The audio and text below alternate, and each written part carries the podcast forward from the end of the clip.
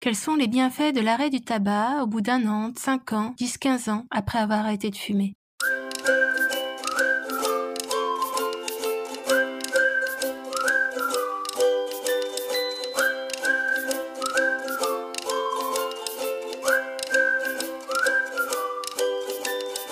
Bonjour, bienvenue sur ma vie sereine sans tabac, le podcast pour les futurs non-fumeurs non-fumeuses qui veulent en découdre définitivement des dames nicotine pour se construire leur vie de rêve, sereine, sans tabac.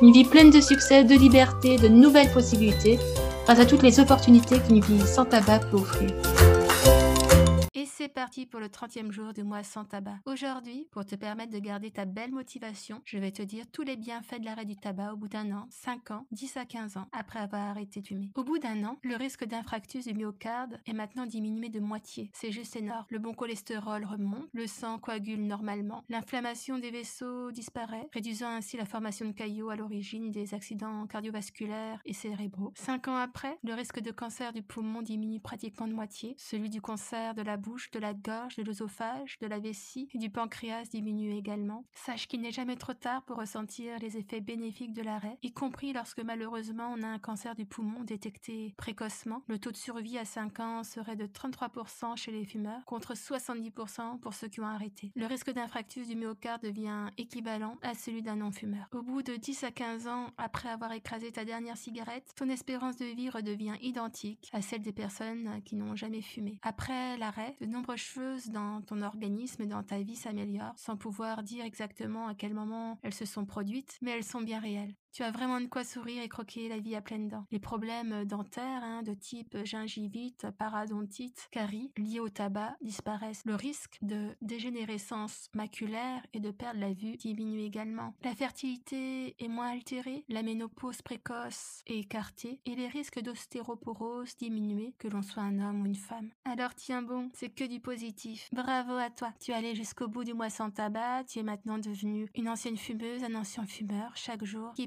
t'éloigne de plus en plus de ta nicotine et ça c'est vraiment super pour ta santé. Garde cette belle confiance en toi, tu as pu tenir 30 jours, tu peux tenir encore 30 jours, des mois et des années ainsi. Sache que le fait d'avoir tenu 30 jours pendant le mois sans tabac multiplie par 5 tes chances de rester non fumeur, de rester non fumeuse. Sache que le fait d'avoir arrêté pendant 30 jours multiplie tes chances par 5 de rester sur la route de la liberté, sur la route de ceux qui sont libérés de la nicotine. Garde sur toi la liste de tes motivations ou encore des bénéfices dus à ton arrêt sur le long, le moyen et le court terme. Profite de ta nouvelle vie sans tabac, fais-toi plaisir et à chaque instant sois fier de toi. Je t'invite, si ce n'est pas déjà fait, à me mettre une note 5 étoiles si ta plateforme d'écoute te le permet et de me laisser un témoignage pour me dire comment tu as vécu ce mois sans tabac ensemble avec le podcast Ma vie sereine sans tabac. J'adore vous lire et j'adore avoir vos retours. On reste en contact, non pas que je souhaite que tu reprennes la cigarette, mais pour te soutenir à construire ta vie sereine sans tabac. Allez, répète après moi. Bye bye, dame nicotine.